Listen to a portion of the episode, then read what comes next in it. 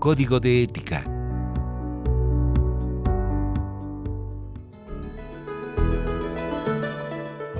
En palabras de Margaret Thatcher, puede que tengas que luchar una batalla más de una vez para ganarla.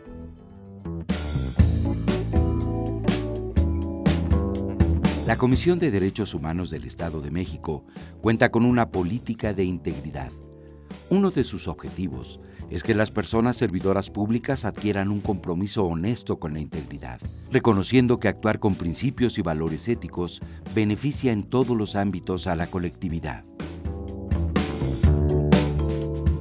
Recuerda que la integridad se materializa con cada decisión que tomamos. Código de ética. Valores del arte del buen vivir para vivir mejor.